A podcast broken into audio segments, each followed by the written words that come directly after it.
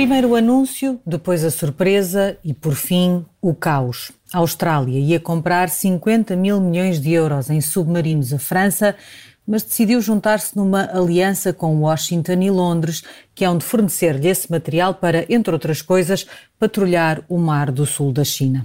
A reação 50 mil milhões de vezes mais violenta veio do Eliseu, claro, mas já tem reflexos em toda a União Europeia, com a suspensão, por exemplo, das negociações do acordo comercial com Canberra. E é não só mais um momento de divisão atlântica, como mais um passo na ideia de que Joe Biden pode ter um discurso mais polido do que o de Donald Trump, mas também coloca a América First, sobretudo na relação com a Europa. No Café América vamos olhar para o OCUS, assim se chama a nova aliança. Antes temos muitos prémios para entregar com a Madalena Meyer Rezende e o João Diogo Barbosa. Eu sou a Sara Antunes de Oliveira. Vamos ao mal da semana, o Frank Underwood. Please stop that. Stop what? Madalena, começamos por ti com um Underwood para uh, finalmente a assunção dos Estados Unidos daquilo que já se suspeitava, um dos ataques que fez com drones em Cabul uh, falhou uh, e muito o alvo. É verdade, esta semana os Estados Unidos, Washington, revelou de facto que um dos ataques que fez em Cabul na semana, enfim, na semana da retirada e, e em retaliação, digamos assim, contra uh, os grupos terroristas que tinham levado a cabo o ataque no, no aeroporto, uh, que teria sido demasiado, digamos, voluntarista, para dizer de uma maneira um bocadinho eufemística, e que, e que, não, era, e que não matou, não, não só não matou um, um, um terrorista, mas matou um, um colaborador com o eh, humanitário e uh, nove membros, uh, enfim, sete deles crianças, uh, da sua família. E, portanto, estamos aqui perante um, um, um, momento em que, digamos que o pânico em Washington de, de minorar, uh, digamos, o, o resultado da sua saída desastrosa de Cabul uh, piorou ainda, digamos assim, a sua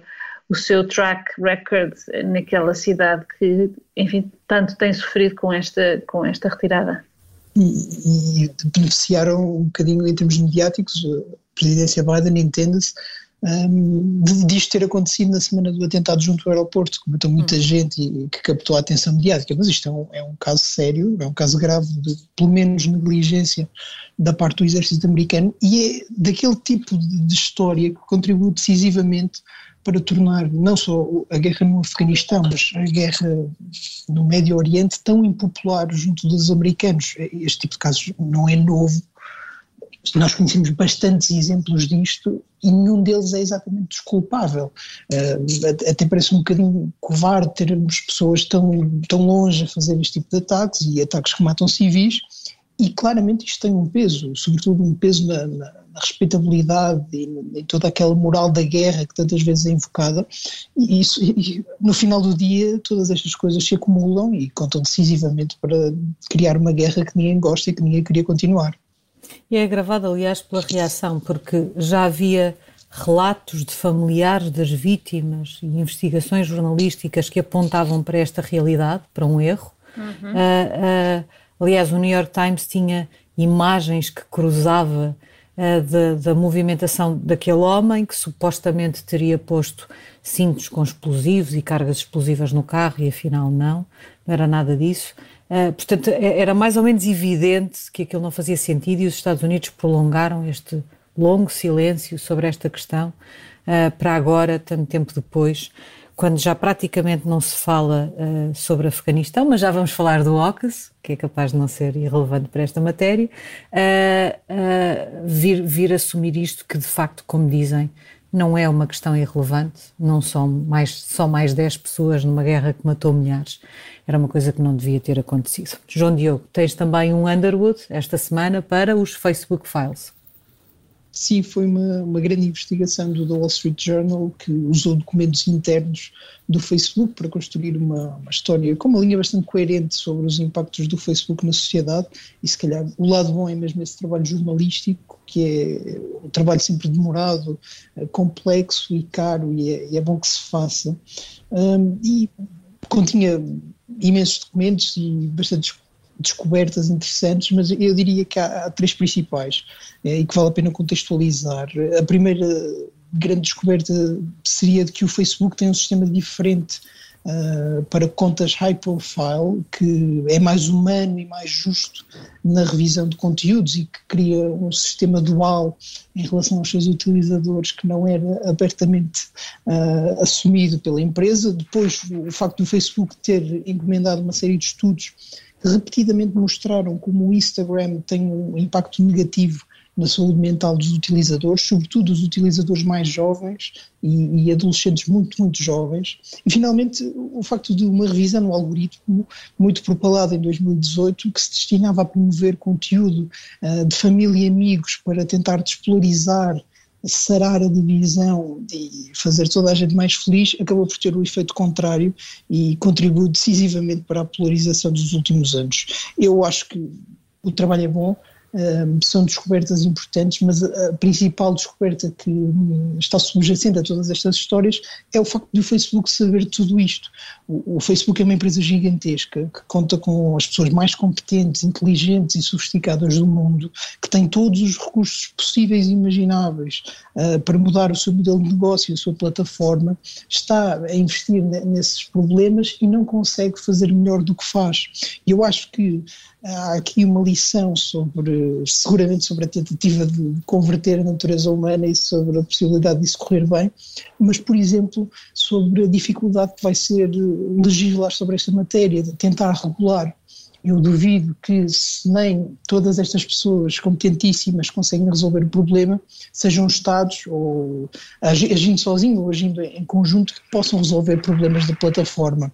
Eu acho que esta, investiga esta investigação dá-nos uma ideia dos problemas que nós vamos enfrentar e mostra-nos que o mundo é ligeiramente mais complicado do que parece. É, oh, não, é, mas a, a minha não questão... é tão simples quanto parece de resolver, não é? Oh, oh, quer dizer, aí também não sou tão, tão, tão positiva como tu. Eu diria que para, para a empresa não é só uma questão de não querer, não, não poder, é não querer, não é? Porque isso pode diminuir, porque, enfim, todo o modelo de negócio é baseado numa, enfim, numa assunção de, de poder controlar e de aumentar cada vez mais o, o, a atenção das pessoas, eh, virá-las para, para as plataformas.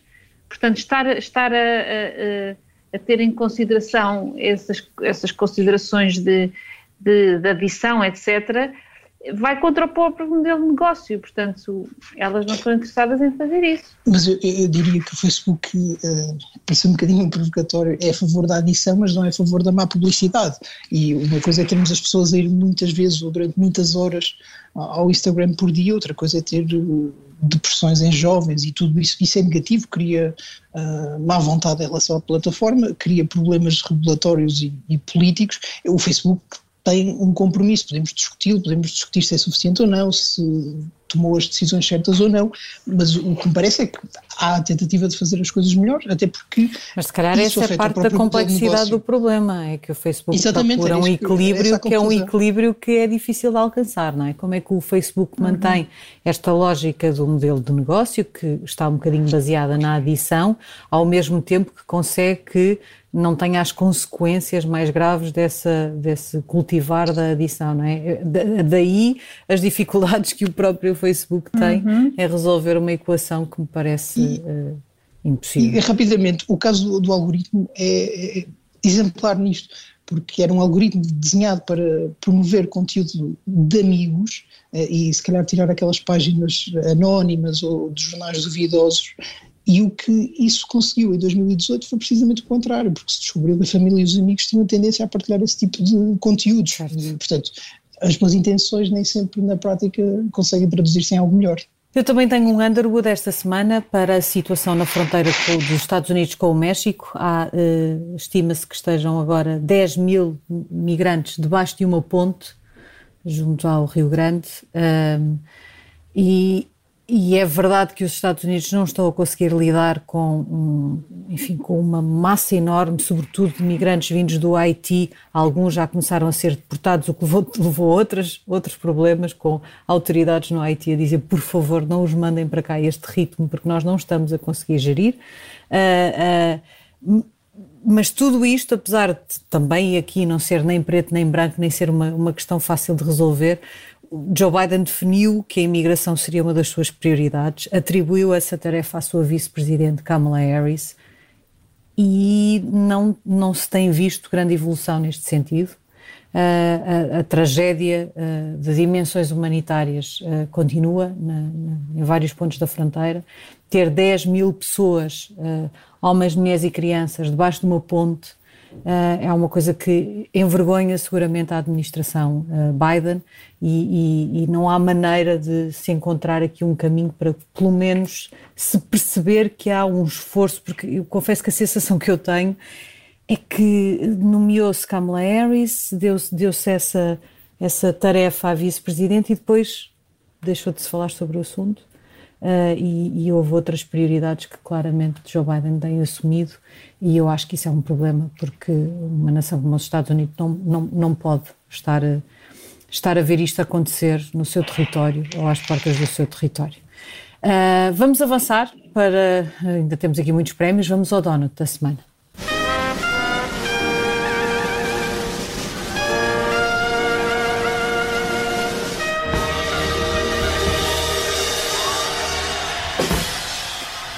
Madalena, o dono desta semana é teu, já de passaporte na mão? Não. Já estás prontinha para ir para sim, ainda, sim, sim, sim, sim, já estou de mala feita.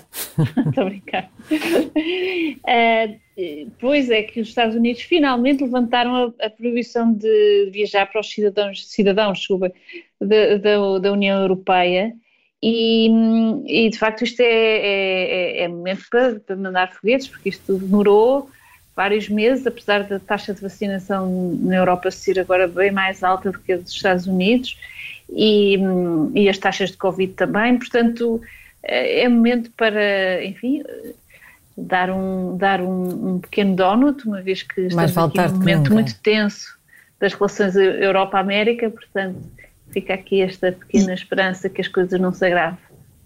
E só nos custou 50 mil milhões de, de euros, como dizia a Sara no início do programa. Portanto, até foi um bom negócio. Certo. Foi certo. bom, exato. Isso é preciso, temos que ir já. Temos que ir já. Eh, para já continuamos aqui, continuamos para os disparates da semana, vamos alçar a pele.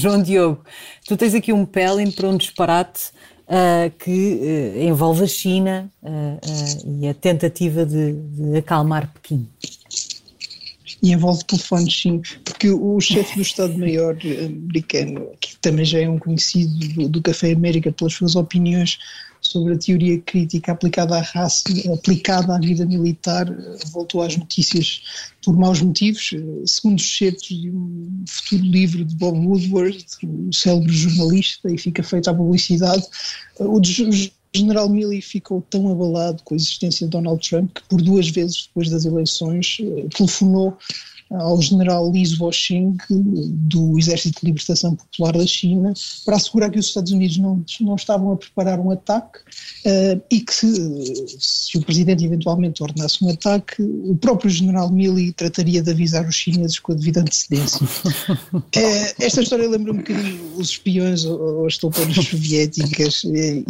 mas é daquelas revelações que consegue surpreender mesmo em 2021 que alguém tão em cima na hierarquia militar americana americana esteja disposto a fazer isto, a agir nas costas do, do seu presidente e, e, um presidente democraticamente eleito para agradar aos chineses ou para confortar os chineses é uma coisa de primeira página, no mínimo. E eu acho que não vale a pena inventar aqui um grande dilema moral sobre a humanidade, sobre salvar a humanidade. Não havia, obviamente, qualquer indicação de ataque. As declarações do, do general foram desnecessárias, despropositadas e até lesivas da, da posição americana no mundo, que, que, fica, obviamente, enfraquecida quando há esta espécie de dissidência. E há ainda o problema do, do precedente, que foi constante durante a presidência de Trump os militares obedecem ao poder político que é legitimamente eleito, não o contrário. Uh, e é pena que isso se tenha esquecido tantas vezes e um dia pode ser realmente perigoso. Madalena, tu também tens um disparate para uma coisa que um dia também pode ser perigosa, mas isso levava-nos a todo um outro debate, mas para um anúncio de Elon Musk. Foi, foi, foi épico, foi épico. Elon Musk com um ar um bocadinho menos uh, shiny, digamos assim, do que o normal. Não sei se ele está a passar um mau bocado, mas não estava assim com um ar muito. Estava com ar cansadote, não era? Estava, estava assim com um ar. Mas tinha, tinha uma parceira, não sei, era um bocado George, não dava bem para ver se era um, um robô ou uma robô a dançar e, e, e, foi um anúncio que no dia da, da, da inteligência artificial da Tesla é, a dizer, enfim, a anunciar exatamente que, que, a companhia vai, vai fazer um, um robô humanoide, daqueles que vindos diretamente do, do Star Wars, é, penso eu que nunca vi, mas tinha ar, é, onde me que não for o caso.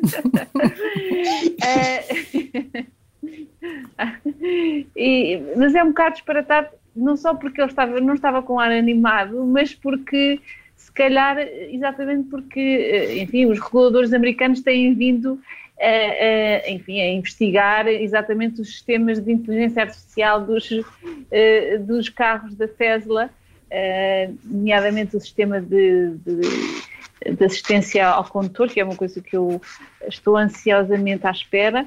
Uh, e, e, de facto têm sido alvo de, de, alguns erros e portanto este humanoide se calhar um dia desses estrangulou o Elon Musk. É só uma ideia. Se calhar é isso que explica o ar de Elon Musk.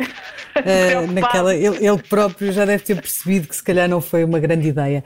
Temos muito pouco tempo para o final da primeira parte, mas eu tenho aqui um, um Sarah Palin para um disparate que é também um ato de contrição da minha parte. Na semana passada falámos sobre uh, a Met Gala uh, e eu disse que a Nicki Minaj não tinha ido, a rapper não tinha ido à gala, não porque fosse contra as as vacinas, mas porque ainda não estava vacinada, acontece que Nicki Minaj é de facto contra as vacinas. E desde essa não ida à Met Gala até agora, entrou num, numa torrente de desinformação sobre as vacinas que levou até a Casa Branca a propor que ela fosse a oferecer para, para a pôr a falar com um dos médicos da Casa Branca para responder a todas as dúvidas que ela tivesse sobre vacinas. Ela depois transformou aquilo numa alegada ida à Casa Branca, onde ela disse que ia toda em cor-de-rosa, como Reese Witherspoon no uh, Legally Blonde.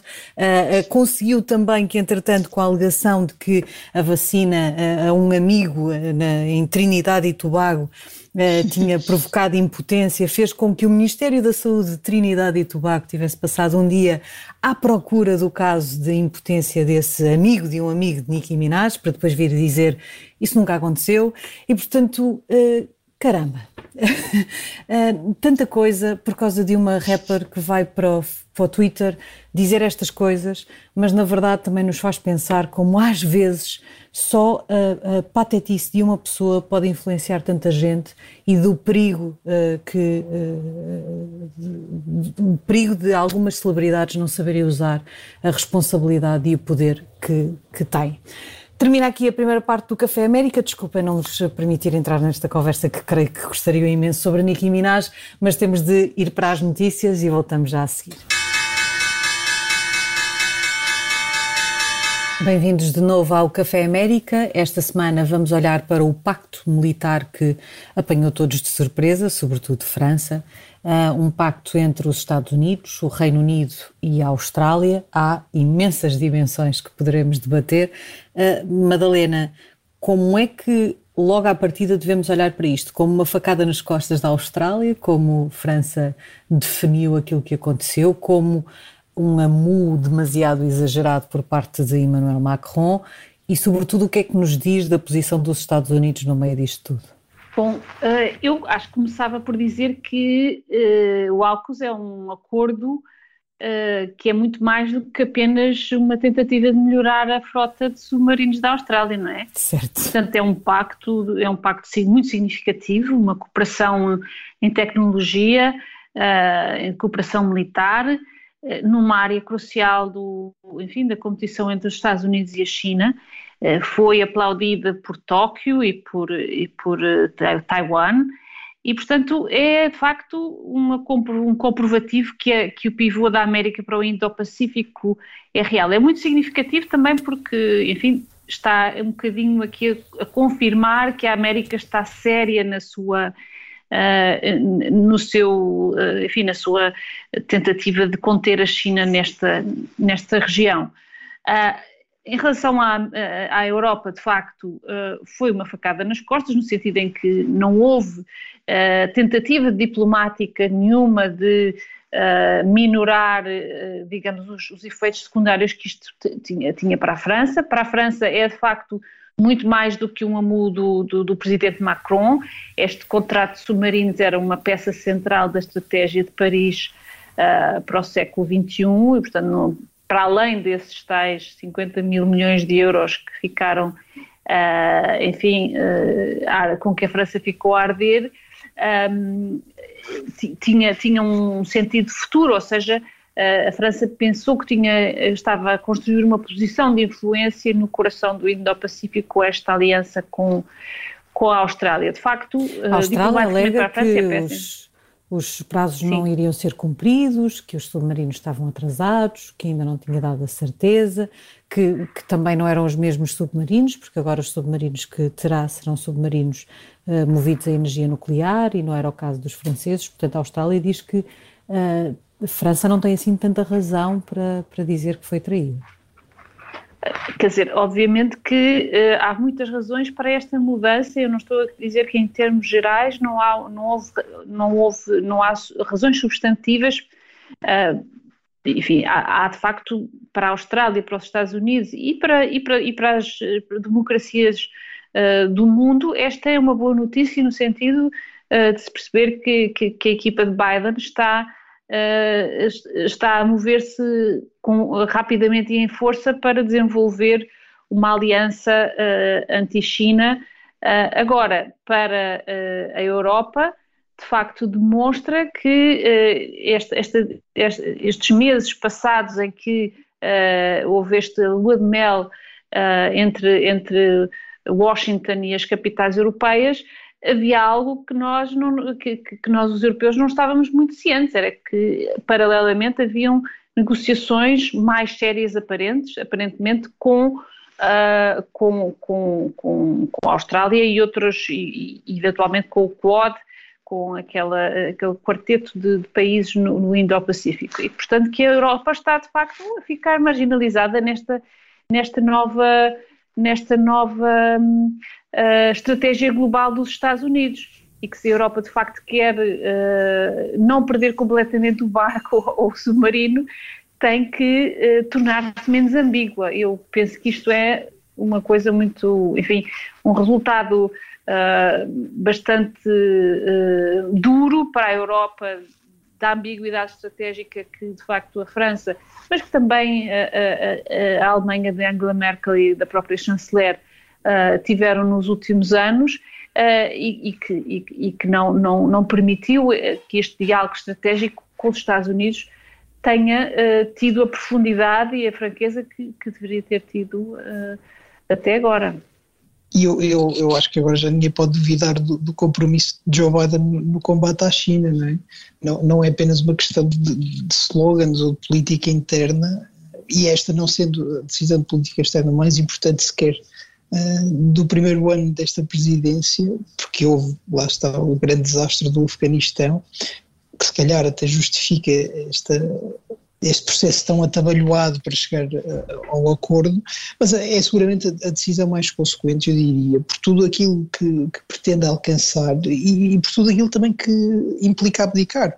Eu acho que, em relação ao que o acordo pretende ser, é bastante claro uh, que o acordo é sobre submarinos para a Austrália e para a França, Uh, mas para mais ninguém é sobre submarinos, uhum. é, é, sobre uma determinada posição no mundo, uh, sobre uma visão da posição no mundo daqui a vários anos, até porque estes contratos uh, são demorados e são complexos, não é fácil construir um submarino, não é algo que se faça numa garagem, e, e, e este contrato acaba por ser, este acordo acaba por ser sobre a China e o Pacífico, e se é sobre uh, esses dois uh, pontos, é natural que o acordo seja feito, porque junta os três países que foram mais constantes e assertivos na confrontação da China, e, e, era importante até ter uma plataforma deste tipo como ponto de partida para outros entendimentos entre o Reino Unido, Estados Unidos e a Austrália, para além da questão mais uh, prática de ter capacidades e presença na área, porque isso até a França tinha,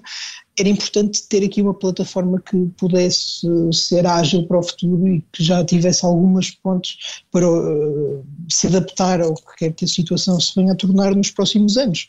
Mas o, o acordo também é importante, ou também se pode medir por aquilo que abdica, e desde logo abdica de relações estáveis, eu não diria cordiais, mas pelo menos estáveis com a China, e vai reacender, já reacendeu todas as discussões sobre uma nova Guerra Fria ou sobre uma não Guerra Fria, que podem ser, por um lado, um fator de distração para conduzir uma política externa uh, no resto do mundo, mas também podem ser um rastilho em si mesmas. Uh, a partir do momento em que o mundo se começa a perceber como uma nova Guerra Fria, a tentação é grande é uma profecia que se pode cumprir a si mesma. Mas chegando à parte da Europa, o, o acordo se implicar a dedicar da Europa, como parece ser, um, é uma asneira. E, e uhum. a forma como se ultrapassou a França, que já estava a executar um contrato que, mais do que semelhante, era até ambicioso e mais ambicioso, porque pretendia, se calhar,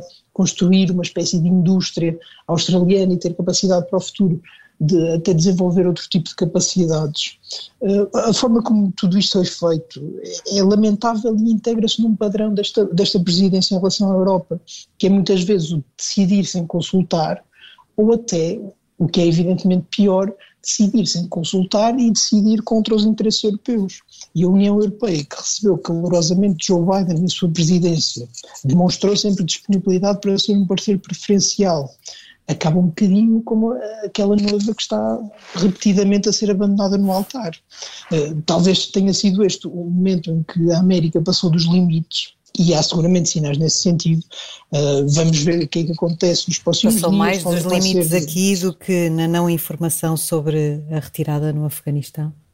Sim, eh, desde logo que esta, esta decisão é muito mais cara se há um bom princípio de política é o de não irritar os franceses em questões de honra, uh, mas vamos ver o que é que acontece nos próximos dias, porque a questão, por exemplo, da, da permissão de viagens, os relatos jornalísticos que nós temos dizem-nos que até à semana passada ninguém falava em acabar com a, a restrição, isso aconteceu, parece-me que claramente como uma forma de amenizar as relações.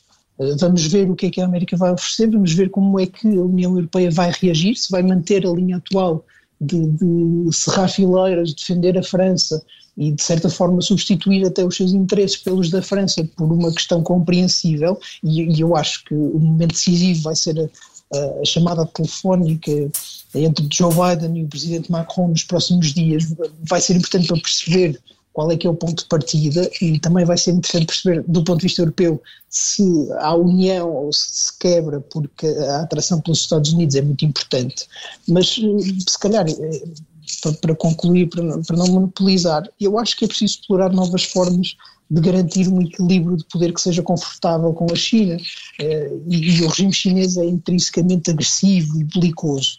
Eh, eu, sou sempre a favor que se tente algo novo, porque acho que a ideia de construir estradas ou construir estradas estrategicamente, como prometia a Comissão Europeia o ano passado, falhou e não é esse o caminho.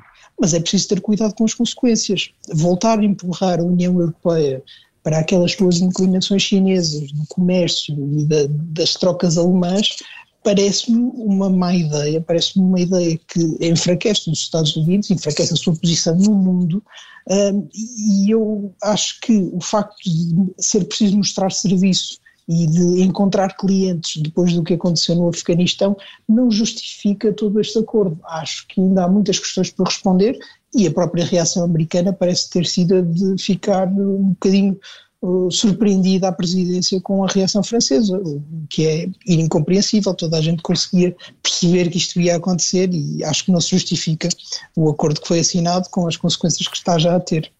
É, a administração uh, norte-americana tem sido apanhada de surpresa em muitas coisas que parecem evidentes. Mas, é. Madalena, uh, este afastamento e este silêncio e a não partilha de informação com a União Europeia acontece, neste caso, em paralelo com uma aliança com o Reino Unido. Uh, Exatamente. Esta é a primeira grande vitória do Reino Unido no pós-Brexit? Uh, diria que sim. Diria que uh, todas as esperanças que a Europa tinha de que a vitória do presidente Biden fosse marginalizar Boris Johnson, ele que foi um grande, ele que foi um grande inimigo do Brexit, não é?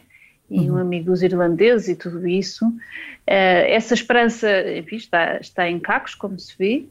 Uh, Boris Johnson é aqui posto numa posição de, de uh, enfim, de substituição quase à União Europeia nesta, nesta, nesta aliança com, com, com, enfim, com a Austrália e com os Estados Unidos. De facto, ganha aqui um, uma projeção internacional e, e, uma alternativa à União Europeia que é notável e, portanto, isto de facto é um momento, digamos, pivotal, de pivô na, na, na estratégia global dos Estados Unidos e que claramente claramente uh, aproveita o Brexit e aproveita esta separação entre o Reino Unido uh, e a Europa. E, portanto, isto torna-se para a União Europeia um momento, digamos, de, tam, também ele eh, de, de umas, enfim, eu penso que vai ser difícil a partir deste momento, os Estados Unidos teriam que fazer um, um enfim, tinham que fazer um esforço muito, muito significativo para reparar as relações com, com a França e, e mesmo com a Alemanha, depois da retirada do Afeganistão e deste, e deste anúncio no qual os europeus ficaram completamente às escuras. Um, mas que, enfim, é uma punição clara, eu penso também, ou uma consequência clara, eh, como já disse, eh, das relações eh, muito estreitas entre, entre Berlim e Pequim, e, e Berlim e Moscovo, e, Moscou. e esta e Moscovo também, e portanto e desta, e desta incapacidade ou não vontade de escolher entre Washington uh, e, e, e, a China. Portanto, uh, esta tentativa europeia de manter relações comerciais muito favoráveis com, com a China, ao mesmo tempo que uh, se assumiam como os principais parceiros estratégicos e militares dos Estados Unidos, está de facto em, em ruptura e, e tornou-se claro que há aqui uma uma, uma, uma um, digamos, uma escolha a fazer por parte tanto de Paris como, como, como de Berlim. Vamos lá ver se vai ser possível depois destas duas, uh, enfim, graves deficiências diplomáticas, diria eu, e concordando com o João Diogo, também não é inteligente da parte dos Estados Unidos uh, uh, não incluir a Europa nesta, nesta nova estratégia. E... Nós, nós temos, deixa-me só lançar aqui um, um, uma outra questão, João. Nós Sempre que têm acontecido estas coisas, normalmente com menor dimensão por parte dos Estados Unidos em relação à União Europeia, nós temos falado sobre a necessidade da União Europeia ter de facto uma autonomia estratégica uh, e de, de, de, se assumir de alguma forma, não como andando sempre a reboque dos Estados Unidos, mas com uma posição própria. Aliás, Emmanuel Macron é um dos grandes defensores dessa uh, uh, suposta autonomia estratégica que, que nunca mais chega este não é, este não é mais um desses momentos em que uh, uh, os, se calhar os próprios Estados Unidos estarão a olhar para, para a União Europeia e a dizer, bom, tenham lá a vossa autonomia estratégica uhum. uh, e nós vamos fazer aquilo que temos de fazer. Sim, é, é, no, fundo é isso, no fundo é isso que os Estados Unidos, com esta, com esta forma de atuar, é isso que os Estados Unidos, no fundo, se podem, digamos, desculpar, têm dito, então se querem tanta autonomia estratégia, tenham-na aí, não é? Agora a questão é se essa é realmente, uh, uh, digamos, a, a, forma de proceder inteligente quando é preciso uma, em vários, em vários aspectos, e nomeadamente na questão tecnológica uh, e, e na competição tecnológica com a China, é necessário de facto uma aliança com todos os países, uh, digamos, tecnologicamente avançados e que são democracias, se isso é de facto inteligente ou não. Uh, eu penso que não, eu penso que para os Estados Unidos teria sido mais, uh, mais inteligente ter consultado e mantido alguma, alguma relação com, com a diplomacia europeia e francesa, etc., em relação a estes planos. Não, sei, não sei exatamente, enfim, os estudos o dirão qual foi o timing desta, desta aliança e como é que ela se fez, mas de facto não me parece, não me parece inteligente, parte dos Estados Unidos, afastarem de tal maneira ou punirem de tal maneira a Europa uh, com esta exclusão uh, e esta falta de, de, de informação que, que, que, resulte nesta, uh, digamos, numa ruptura entre os Estados Unidos e a Europa. Mas também vale a pena distinguir aqui a Europa da França. Vamos ver até que ponto uma série de Estados-membros estão dispostos a tomar as dores da França, de certa forma romper com os Estados Unidos e avançar por si só. Eu acho que essa questão ainda não está decidida, eu tenho as minhas dúvidas. Acho que os Estados Unidos tomaram ou tiveram vários erros de cálculo em, em vários momentos, mas um dos cálculos que me parece acertado é o de que a autonomia estratégica, se for entendida como uh, criação de forças próprias, vai ser sempre muito difícil na União Europeia, uh, porque implica, de facto, ceder boa parte dos destinos da União à França, porque é quem tem neste momento, e sobretudo com a saída do Reino Unido, uma presença militar forte, não só de estruturas e de presença em vários locais do mundo, mas também de uma indústria capaz de servir mais uh, do que atualmente serve. Mas eu diria que o facto uh, de a União Europeia não ter sido imediatamente informada destas negociações pode ser explicável. Enfim, basta imaginar como é que seria a conversa com o presidente Macron a dizer, bom, sabe aquele contrato que tem com, a Austrália nós se calhar vamos ficar com ele. É, é exato. Não há, pode não dizer que seria uma conversa difícil, e, mas ah, sobre, sobre a questão, eu acho que o problema não está tanto na, na, e apesar de concordar genericamente com a Madalena neste assunto, o problema não é tanto a relação da União Europeia com a Rússia. Nesse ponto, a administração Biden foi capaz de, por exemplo, ceder em relação ao Nord Stream 2 um, e essa é a grande cedência da presidência Biden uhum. em relação às intenções europeias. Um, mas em relação à China a história é bastante diferente. No, novamente aí é o interesse alemão que está em causa.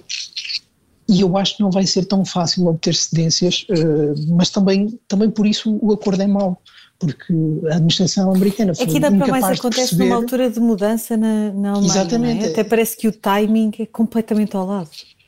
E, e, aliás, na União Europeia, isso não é verdade nos Estados Unidos, mas na União Europeia a agressividade com a China é uma questão mais da esquerda. Na, na, na América é um bocadinho ao contrário, é mais uma bandeira da direita, mas a mudança na Alemanha, por exemplo, nas, nas eleições alemãs, são os verdes quem têm a posição mais dura em relação à China, mas em toda a União Europeia, sobretudo com a pandemia, a posição em relação à China começou a mudar e tornou-se mais agressiva. E eu acho que o acordo também é errado, porque não compreende essa mudança, não aproveita essa mudança para de acabar com as inclinações chinesas da União Europeia e de certa forma até as alimenta, porque agora eh, o argumento de nós não podemos confiar nos americanos, temos de ter amigos em todo o lado, torna-se muito mais forte, não é? Porque se os nossos amigos são estes e fazem-nos este tipo de coisas, o que serão os nossos inimigos? E eu acho que a incapacidade para perceber o momento, para perceber como os ventos estavam a mudar, vai ser uma das grandes derrotas de política externa desta administração e que, que é muito clara.